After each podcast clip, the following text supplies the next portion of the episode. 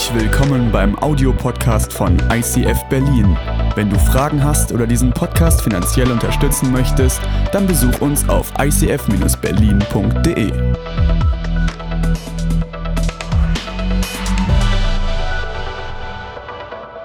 In der biblischen Weihnachtsgeschichte, da geht es ja ganz oft um Jesus, um Maria und um Josef. Und wir schauen uns allerdings in diesen Tagen oder in diesen Wochen eine andere Familie aus der Weihnachtsgeschichte an. Denn es gibt natürlich noch viel mehr Charaktere und noch viel mehr Personen. Und wir haben schon in den letzten Wochen von Johannes gehört, diesem Baby, was dort auch geboren wird und der später zum Johannes als Täufer, Johannes der Täufer wird, der Jesus tauft. Ähm, wir haben von Zacharias gehört, dieser Mann, der, der diese Engelsbegegnung hatte, weil es eine krasse... Ähm, eine krasse Ankündigung in seinem Leben gab, die ihn sprachlos über Wochen sprachlos gemacht hat. Und heute schauen wir uns Elisabeth an. Elisabeth ist ähm, die Ehefrau. Sie ist äh, die Mutter von Johannes und auch sie, ihr habt es schon mitbekommen, ist ähm, in der Situation, dass sie erwachsen ist, dass sie älter geworden ist, älter und älter geworden ist und keine Kinder bekommen hat. Bis zu diesem Tag, bis zu diesem Moment, als der Schwangerschaftstest den es damals natürlich schon gab, ähm, bis der positiv war. Und ich weiß nicht ganz genau, wie du auf so einen Schwangerschaftstest reagierst, wenn er positiv ist. Also ich habe mal überlegt, wenn, wenn du hier am äh, Gabentisch bist und du hast die Geschenke und du entdeckst dort plötzlich den positiven Schwangerschaftstest. Was löst das bei dir aus? Also es kann ganz unterschiedlich sein, je nachdem, wie deine Situation ist. Wenn du äh, die Oma bist und sagst, Mensch, Kind, endlich wird soweit, ja, äh, du als 18-Jährige, die noch ihr Abi vor sich hat, denkt sich, oh nein, wie kann man nur? Also je nachdem, wie deine erste Reaktion auf so einen Schwangerschaftstest ist, ähm, wird das ganz unterschiedliche Töne in deinem Leben anspielen. Ähm, interessant ist, dass die erste Reaktion von Elisabeth es in die Bibel geschafft hat. Ähm, wie hat sie darauf reagiert? Es heißt im Lukas 1, der Herr hat Großes an mir getan. Die Menschen verachteten mich, aber er hat mich gnädig angesehen und hat meine Schande von mir genommen. Elisabeth als sehr alte Frau, die biologisch gesehen nicht mehr schwanger werden kann, die alles versucht haben, ähm, sie sieht und erlebt dieses Wunder. Der Herr hat Großes getan, er hat gnädig auf mich herabgeblickt. In einer anderen Übersetzung, da heißt es, dass die Schmach der Menschen von ihr genommen ist dass die Menschen sie, ange, sie verachtet haben. Was bedeutet das? Es bedeutet, dass sie von Menschen verachtet wurde, dass, ähm, dass das Wunder für sie nicht unbedingt nur die Schwangerschaft ist, das, was in ihr passiert, sondern auch, dass etwas weggenommen wurde, was negativ auf ihrem Leben lastet. Diese Kommentare der Menschen, die hören endlich auf. Weil wenn du damals kinderlos warst, dann war das etwas anders als heute. Ähm, damals war es tatsächlich so deine Altersvorsorge, deine Versorgung, deine pflegerische Versorgung, all das, was du brauchst im Alter, wenn du nicht mehr so kannst, das hast du durch deine Kinder, durch deine Familie bekommen. Und wenn du keine Kinder hast, dann ist dein Geschlecht, dann ist deine Familie am Ende. Dann, dann wirst du am Ende überlegen müssen, wie wird es werden?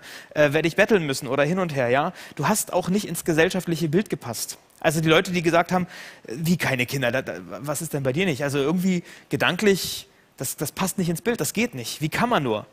Oder da muss es doch ein Problem geben.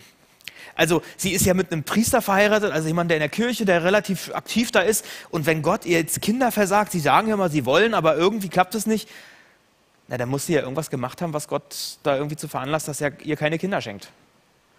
Also diese Gedanken und diese Worte, es das heißt, diese Schmach vor den Menschen, dass Leute wie, so ein, wie, wie sie so in so eine Schublade, in so eine Box reingepackt haben, wie so ein Label raufgeplackt, das ist die Sünderin. Ja, also die muss ja irgendwas, die erzählt da natürlich nicht von, aber die muss irgendwas gemacht haben, was Gott dazu veranlasst, ihr diesen Wunsch nicht zu erfüllen, ihre Familie auszulöschen am Ende.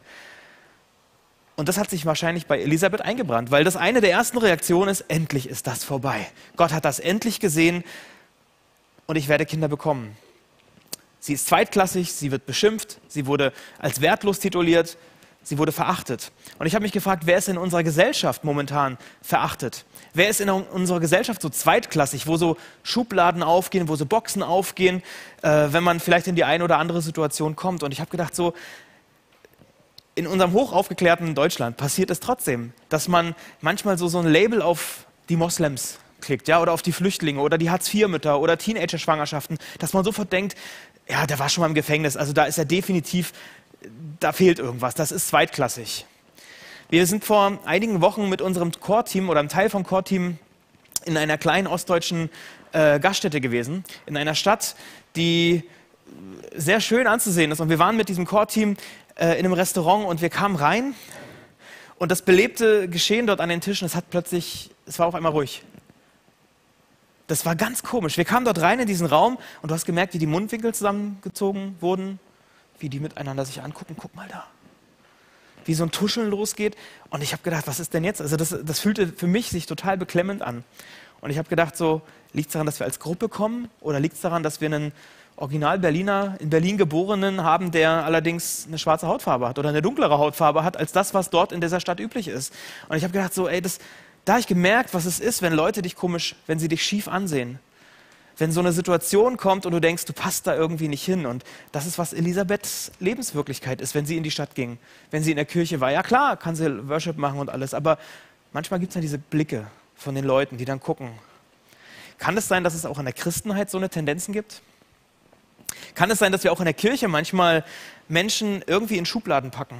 Wenn man nicht so ins typische christliche Lebensbild passt oder nicht das typische christliche Familienbild äh, da dem entspricht. Ja? Wenn du als Single glücklich bist und sagst, ich, ich habe es jetzt nicht als oberste Prio, eine Partnerschaft einzugehen. Ja? Oder wenn du sagst, ich will keine Kinder. Wir als Paar, wir haben uns entschieden, keine Wie kann man denn? Ihr müsst euch doch fruchtbar vermehren. Da, da, merkt ihr, da, da, geht das tatsächlich bei uns auch los, wenn man unterschiedliche Vorstellungen hat, wenn Leute geschieden sind. Und ich will nicht sagen, das ist jetzt der beste Weg oder das ist der beste Weg, das ist die richtige Einstellung. Darum geht es mir gar nicht. Es geht darum, dass wir manchmal Labels verpacken und dass wir denken, du musst erst noch einen Kurs machen. Du musst erst davon noch, dann, dann bist du auch wertig, dann, dann bist du auch vollwertig, dann bist du dabei. Und das, das ist irgendwie komisch. Und ich habe gedacht, können wir mal damit aufhören? Dass wir sagen, ja, du bist zu konservativ und du bist zu progressiv und du bist zu liberal und wie auch immer du glaubst und du bist zu charismatisch und du sowieso und du glaubst noch gar nicht. Und wir, wir, wir bauen so ein Ranking auf von Wertigkeiten. Und das ist doch eigentlich Mist, das ist doch nicht das, worum es geht. Der Wert ist davon doch total unabhängig. Aber das ist, was bei Elisabeth passiert. Das ist ihre Lebenswirklichkeit. Und das, was Menschen über ihr an Labels rauspacken, das, das, das löst plötzlich was aus. Und ich weiß nicht, ob du es kennst, wenn, so ein, wenn dein Leben eigentlich eine schöne Playlist äh, abspielen soll. Ja? Ich habe ich hab noch eine Sache vom, vom Weihnachtsmann bekommen, natürlich vom Weihnachtsmann. Äh, diese Boombox, ja. Wenn, wenn, so eine, wenn so eine Box in deinem Leben ist und du merkst, ey, da ist eine Playlist drauf, die ist richtig gut. Aber plötzlich, oder weil Menschen immer wieder andere, kennt man ja, kann man ja verbinden und andere äh, Songs reinspielen, wenn da plötzlich so traurige Dinge reinkommen, dann merkst du, wie dein Leben sich nicht mehr in einem Dur abspielt, wo du denkst, ja, es ist Party, es ist schön, es ist gut, sondern es gibt so Molltöne. Und das ist irgendwie, das, das fühlt sich komisch an. Und ich habe mal äh, unseren Richard gebeten, dass er ein Lied, welches uns sehr wohl gefällt, wie es sich anfühlt, wie es sich klingt, wenn es nicht mehr im Dur, sondern im Moll gespielt wird. Von daher, Richard, ähm, ich übergebe mal an dich.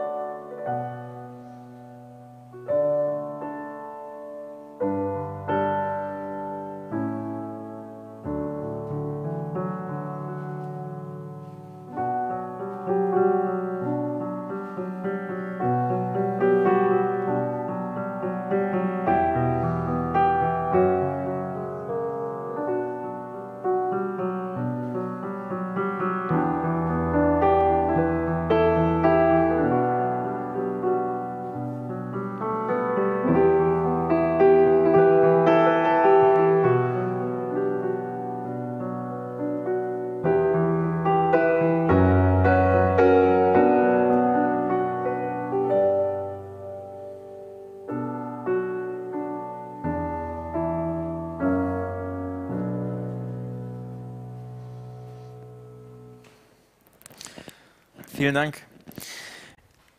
Das klingt auch interessant. Klar klingt das interessant. Ähm, ist aber nicht Das, also kennt man ja auch, ne? man, man spricht manchmal mit Menschen und denkt so, oh, was hast du alles erlebt? Ist ja eine interessante Geschichte. Das ist für die Person, für die Person ist das nicht schön.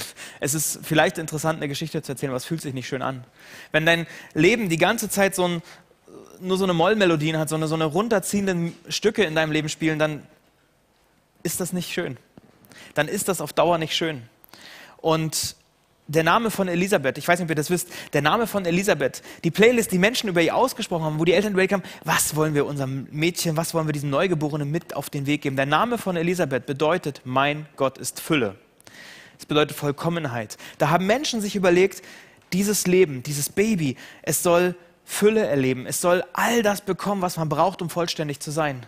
Tja, die Playlist, die eigentlich reingelegt wurde, die fand nicht statt.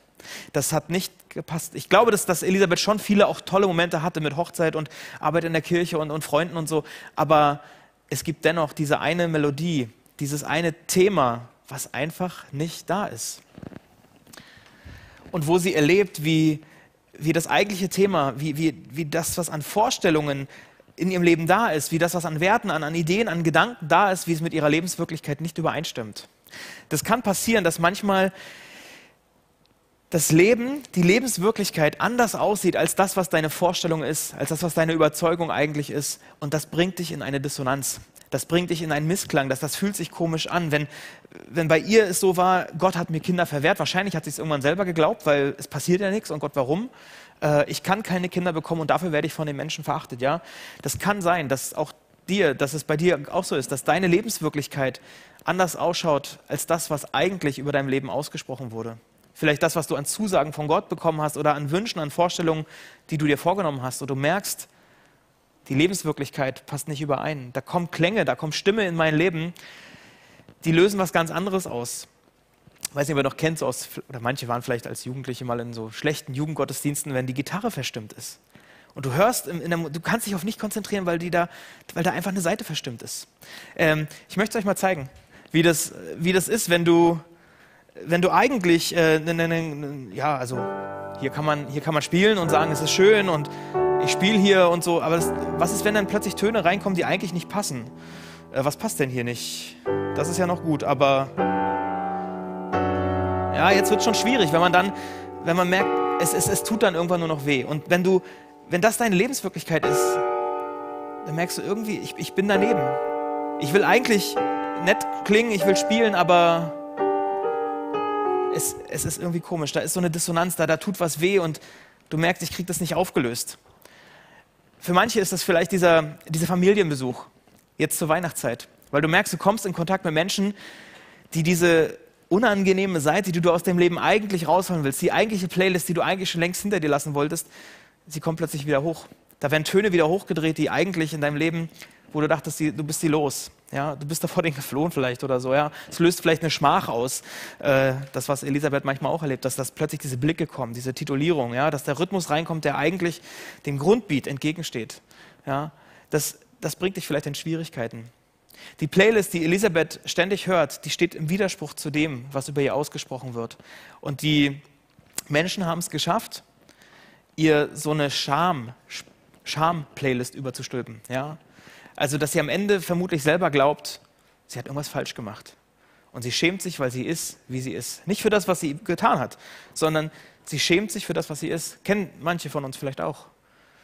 Dass du nicht nur dich darüber ärgerst, was du getan hast, sondern dass du dich dafür schämst, für das, was du bist. Oder wo du denkst, dass du bist. Und dann merke ich, ey, das ist doch nicht die Freiheit. Wenn ich in die Bibel gucke, das ist doch nicht die Freiheit, zu der Jesus uns berufen hat.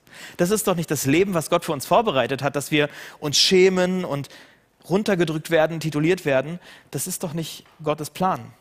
Und deshalb möchte ich dir zeigen, wie, wie es bei Elisabeth aussah. Ich meine, ihr Leben sah, wie gesagt, es war bunter als dieser Ton, aber dennoch gab es diese Playlist. Und ich will euch kurz erklären oder zeigen, einen Weg zeigen, wie sie Gottes Playlist, wie sie eine neue, einen neuen Weg gefunden hat. In der Psychologie kennen manche das, das Modell von der kognitiven Dissonanz und da gibt es viele Wege, wie man diese Dissonanzen auflösen kann. Ich will euch einen Weg zeigen, den ich äh, in dieser Geschichte von Elisabeth finde. Und zwar, es klingt total simpel, aber es ist hochkomplex. Jesus kam in ihr Leben. Jesus kam in Elisabeths Lebenswirklichkeit. Und es klingt total banal, aber ich zeige jetzt kurz auf, wie, wie diese Wirkung war, welche Wirkung diese Begegnung mit Jesus auf Elisabeth hatte. Nehmt mal Maria. Maria ist die Frau, die mit Jesus schwanger war oder schwanger war. Sie hat gehört, ihre Verwandte, die Elisabeth, ob das jetzt der Tante, Cousine, Schwester, Schwägerin war, weiß ich gerade nicht oder ist auch nicht ganz überliefert, aber sie hat so, diese Maria hat so ein ganz krasses Bedürfnis, dass sie unbedingt sofort dorthin muss. Sie muss zu Elisabeth, sie muss sich auf den Weg machen. Das innere Bedürfnis, ich habe gedacht, das, das, ist krass eigentlich, ne? das ist Jesus in ihr, der, der ihr dieses Bedürfnis gibt, der, der sie drängt, dass sie dieses Wunder, was dort passiert, dass sie das mit eigenen Augen sehen muss. Gott selbst lebt in Maria als Baby und obwohl sie, obwohl Maria Jesus noch nicht gesehen hat, passiert da schon was. Und er drängt sie dazu, etwas zu tun, wie so ein Magnet, der, der plötzlich irgendwie einen anderen anzieht. Ja? Also da, da, da passiert was Göttliches und das ist dieses innere Drängen. Manche Christen, manche kennen das, dass die sagen, ich habe jetzt das Gefühl, ich muss diese Sache einfach tun, ich muss das jetzt machen. Das ist der Heilige Geist, der einem diese Impulse gibt und sagt, jetzt geh und tu das. Maria hat das getan und sie folgt diesem inneren Gefühl und kommt bei Elisabeth an und es ist äh, beschrieben, was dann passiert. Sie kommt in die Stadt, wo Zacharias, Elisabeth und so, wo sie wohnen. Sie betrat sein Haus und begrüßte Elisabeth. Als Elisabeth den Gruß Marias hörte, da hüpfte das Kind in ihrem Leib. Da wurde Elisabeth mit dem Heiligen Geist erfüllt und rief laut, du bist die gesegnetste aller Frauen, gesegnet ist dein Kind und so. In dem Augenblick, das später steht, in dem Augenblick, als ich deinen Gruß hörte, da hüpfte das Kind vor Freude in meinem Leib. Das, was in Elisabeth passiert, ist, dass das Wunder Gottes plötzlich pulsiert, dass da ein, dass da ein Bass einsetzt, dass da ein Moment ist, wo, wo, wo, wo, der Bass in die Musik kommt. Weißt du, kennst du vielleicht auch aus der Musik, du hast das Lied, es geht los mit den, mit den tollen Klängen und so und dann, und dann plötzlich, boom, geht es los, dieses Boom-Gefühl. Und du merkst, Jesus kommt in ihr Leben, Jesus kommt in Elisabeths Haus, es passiert diese Begegnung und plötzlich setzt der Bass ein und du merkst, da, da geht wirklich die Boombox ab. Also da geht wirklich was los und da, passiert die Begegnung mit Jesus. Und vielleicht ist es bei manchen Leuten auch, die, die erleben, die sitzen im Gottesdienst oder schauen einen Livestream oder, oder erleben irgendwie auf eine andere Art und Weise, Jesus kommt gerade in mein Leben und es löst dieses Gefühl, jetzt ist es vollständig, jetzt ist die Band da, jetzt ist der Klang wirklich voll dabei und du merkst, ich muss. Und wenn du das sowas erlebst, dann, dann ist es total gut darauf zu reagieren, weil ich glaube ganz sicher, dass Gott dann wirklich was, nicht dann erst, aber dann hat er, spätestens dann solltest du wissen, er hat was mit deinem Leben vor. Bei mir war das ganz anders. Also bei mir war das eher so ein Prozess, ja, also dass ich nicht von heute auf morgen irgendwie Boombox und Jesus-mäßig erlebt habe. Es war eher ein Prozess, aber es gibt diese Menschen, die diese Erfahrung machen. Und so war das bei Elisabeth. Sie hat erlebt in dem Moment, als Jesus in ihr Haus kommt, boom, da passiert was. Es heißt, dass das Baby in ihrem Bauch springt, als Elisabeth den Gruß hörte. Und ich habe mich gefragt, was ist dieser Gruß? Also was muss sie gesagt haben? In der orientalischen Welt damals, da war ein Gruß nicht so etwas Banales wie bei uns. Es war ein Segenswunsch und die Frage nach dem Wohlbefinden. Also du hast etwas Gutes ausgesprochen, gegrüßet seist du, was auch immer man dann auch so sagt, und du hast gefragt, wie geht es dir? Bei uns ist noch ein bisschen hängen geblieben, naja, grüß Gott, wie geht's? Oder so, vielleicht auch noch, hey, alles klar. Im Nordischen ist es dann vielleicht nur noch das Moin, da ist dann auch alles drin. Ja. Ähm, damals war das mehr. Da war so ein Segenswunsch, du sprichst etwas Gutes über die Person aus und du fragst nach dem Wohlbefinden. Und jetzt erinnere dich an Elisabeths Situation. Wenn sie normalerweise in die Stadt geht, die Leute blicken und die gucken und die sagen vielleicht noch irgendwelche Worte, ja. Und dann kommt plötzlich jemand und spricht was Gutes in dein Leben und fragt, wie es dir geht. Ja, das tut der Seele gut. Also das tut der Seele gut. Das ist noch nicht eine, eine göttliche Geschichte, ja. Das ist erstmal nur, was der Seele gut tut, ja. Elisabeth kann da auftanken. Was für Worte sprichst du so, wenn du in den, ich meine, Supermärkte sind noch offen momentan, ja, aber wenn du den Leuten begegnest, was, wie begegnest du denen? Vielleicht ist das so Next Step Challenge mal, ja. Äh, nicht nur zu meckern hier Maske auf und äh, gib mir das letzte Klopapier, sondern vielleicht, wie, wie kann ich dir auch anders begegnen? Wie geht's dir? Was ist los? Und äh, ja, die Gegenwart von Jesus, die bringt in Elisabeth so einen neuen Beat hervor.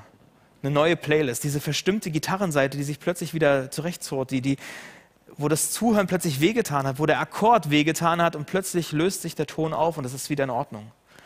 Und das ist nicht passiert, weil Maria zu, Jesus, äh, zu, zu, Elisabeth kam, nicht weil Maria Elisabeth begegnet ist und seelisch irgendwas Gutes getan hat, sondern weil Jesus in ihr Leben kam. Das ist die wirkliche Veränderung. Das ist der neue Klang, diese Kraft, diese Heilung, die da freigesetzt wurde. Ja, das, das löst was aus. Das ist diese Vorfreude. Advent bedeutet Ankunft. Da kommt etwas rein, da setzt der Bass an, da kannst du plötzlich eine, eine Tonlage aufdrehen. Das, das, das ist dieser Volumenregler, den du aufdrehst. Das ist Advent, dass plötzlich eine neue Stimme, eine neue Kraft, eine neue Playlist auf dein Leben kommt, dass Jesus in dein Leben kommt.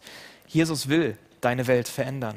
Und wenn du noch auf der Suche nach diesem Mehr bist und dich fragst, wie kann ich, das, wie kann ich diese Dissonanz, wie kann ich es auflösen, dann ist genau der Weg, bleib an so einem Livestream dran.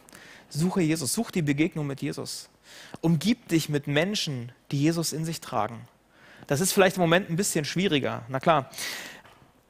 Aber nutz die Möglichkeiten, die du trotzdem hast. Such die Begegnung mit Jesus. Umgib dich mit Menschen, die Jesus in sich tragen. Lies die Bibel. Schlag die Bibel auf, das ist Gottes Wort. Lies die Bibel. Nimm die Bibel-App und gucke, was, was hat Gott für mich zu sagen? Was ist seine Playlist? Was sind seine Worte? Was ist sein Herzschlag für mich? Hör Predigten. Höre Predigten, die tun dir gut. Mach Online-Gottesdienste mit, schalte Worship-Playlisten ein und sag, okay, ich drehe diese Playlisten lauter und will andere Dinge runterdrehen, weil ich möchte lernen, ich möchte diese neue Stimme verstehen. Lerne den Kontakt zu Jesus aufzubauen und die Misstöne deines Lebens, die, die werden verschwinden, die werden ausgemerzt. Es gibt im, in der Bibel, im Hebräerbrief, einen Brief an die Hebräer, da gibt es einen Wunsch. Da ist ein Wunsch beschrieben, den der Schreiber sagt, und er, er schreibt das an Leute, die verachtet wurden, die verfolgt wurden aufgrund ihres Glaubens. Und ich würde sagen, sie haben vielleicht auch erlebt, dass man in Schubladen gesteckt wurde, dass man in Boxen gepackt wurde oder dass Dinge in ihrem Leben passieren, die diese Dissonanzen auslösen, die diese Misstöne mit sich bringen.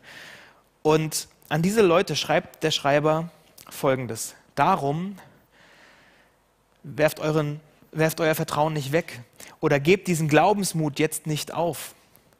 Er wird einmal reich belohnt werden. Ja, was ihr nötig habt, ist Standfestigkeit oder Standhaftigkeit. Geduld, das ist in einer anderen Übersetzung, ja. Denn wenn ihr unbeirrt Gottes Willen tut, dann werdet ihr einmal erhalten, was er euch zugesagt hat. Werft das Vertrauen nicht weg oder gebt den Glaubensmut jetzt nicht auf, also den Mut zu glauben, den Mut, Jesus zu begegnen. Dafür werdet ihr belohnt werden. Ihr braucht, na klar, braucht ihr Geduld, Standhaftigkeit. Das ist nicht alles sofort immer einfach und da, ja. Aber ihr werdet, wenn ihr unbeirrt Gottes Willen tut, dann werdet ihr einmal erhalten, was er euch zugesagt hat. Da steckt so eine voll die Bandbreite drin. Es ist nicht so ein Durchhalteparole, ja, habt ein bisschen Geduld, das wird schon wieder. Bei Maria war das, oder bei Elisabeth, sie hatte drei Monate lang Besuch von ihrer ähm, Cousine Maria.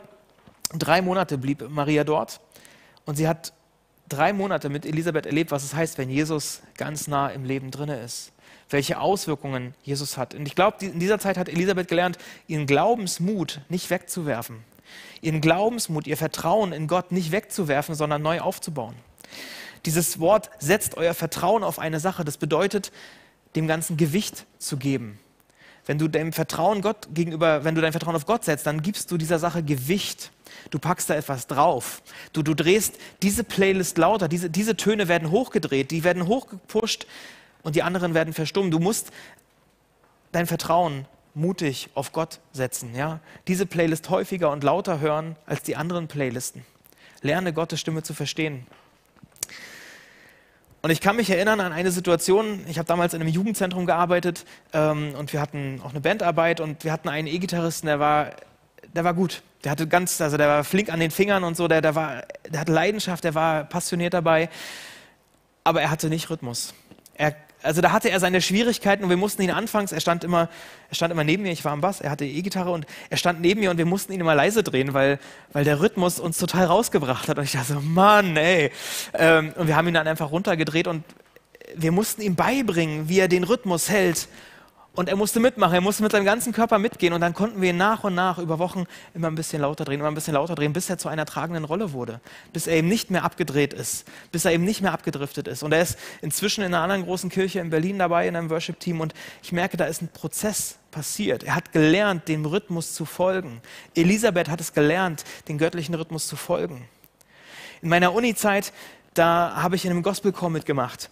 Und das waren ganz viele Menschen, die aus ganz normalen Haushalten kamen, die mit Kirche nichts am Hut hatten, die mit Musik nicht so viel, Musiktheorie war jetzt nicht so ganz das Ding, äh, aber sie, sie hatten Freude am Singen. Und wir hatten einen Mann, äh, der war bei den Bessen und auch er hat gerne gesungen und hatte auch eine schöne Stimme, aber er konnte einfach nicht so gut äh, die Töne treffen.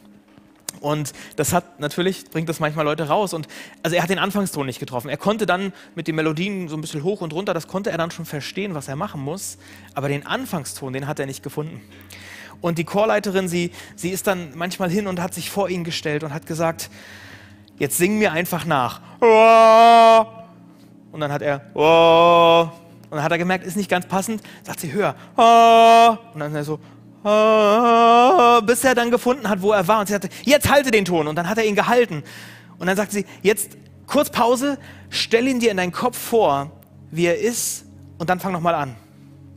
Und manchmal hat es geklappt, manchmal nicht. Aber er hat sich es in seinem Kopf vorgestellt, was gleich aus seinem Mund rauskommen soll, was sein Leben gerade bringen soll. Und er hat gelernt, diese neuen Stimme zu folgen, diesen neuen Tönen Kraft und Raum zu geben, bis er es geschafft hat, sie rauszulassen. Was heißt das für dich? Was heißt das für mich? Was heißt das für Elisabeth? Elisabeth musste drei Monate lang lernen, einer neuen Playlist mehr Gewicht zu geben als der alten. Viele von uns mussten es lernen, Gottes Stimme zu verstehen und Gottes Worten mehr Raum im Leben zu geben als den alten Worten, als der Schmach, als den Dingen, als den Dissonanzen.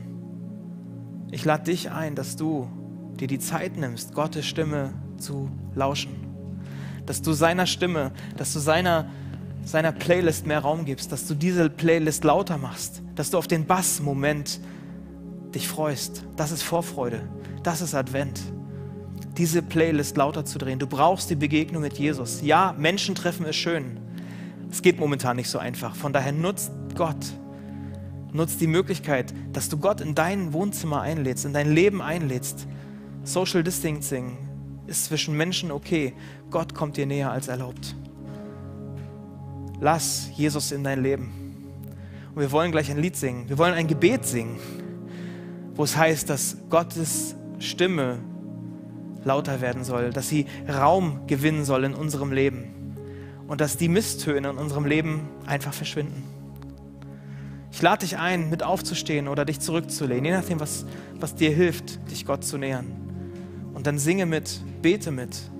Und ich will gern für dich jetzt beten, dass du es schaffst und lernst, in dieser Weihnachtszeit dem Beat Gottes, der Playlist Gottes, mehr Raum zu geben, als den anderen Stimmen, die menschlich gesehen manchmal so reinkommen.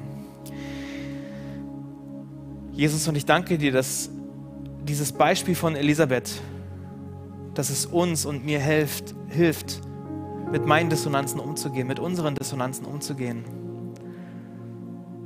die Auswirkungen von diesen Misstönen, die sind ganz unterschiedlich. Manchmal tut es richtig weh, manchmal nervt es auch. Manchmal ist es auch nur interessant, aber eigentlich nicht schön. Und ich möchte dich bitten, dass du jetzt jeder Person, die mitbetet, die ihr Herz dir hinhält, dass du Begegnung schenkst. Ich möchte dich bitten, Jesus, dass du lauter redest als die Stimmen, die so sonst noch im Leben da sind. Und ich möchte dich bitten, dass deine Stimme, dass dein Wohlklang, dass er Auswirkungen in unserem Leben hat, die etwas in uns zum Schwingen bringen, die einen Beat reinbringen, die eine Heilung reinbringen und die unser Leben verändern. Jesus, hilf uns, deiner Stimme zu folgen und dieser Stimme mehr Raum und mehr Kraft zu geben als dem Misstrauen und dem, ja, den Dingen, die halt manchmal einfach dann auch noch da sind. Jesus, schenk du Heilung jetzt in diesem Moment und rede weiter. Rede lauter, rede stärker und segne uns. Amen.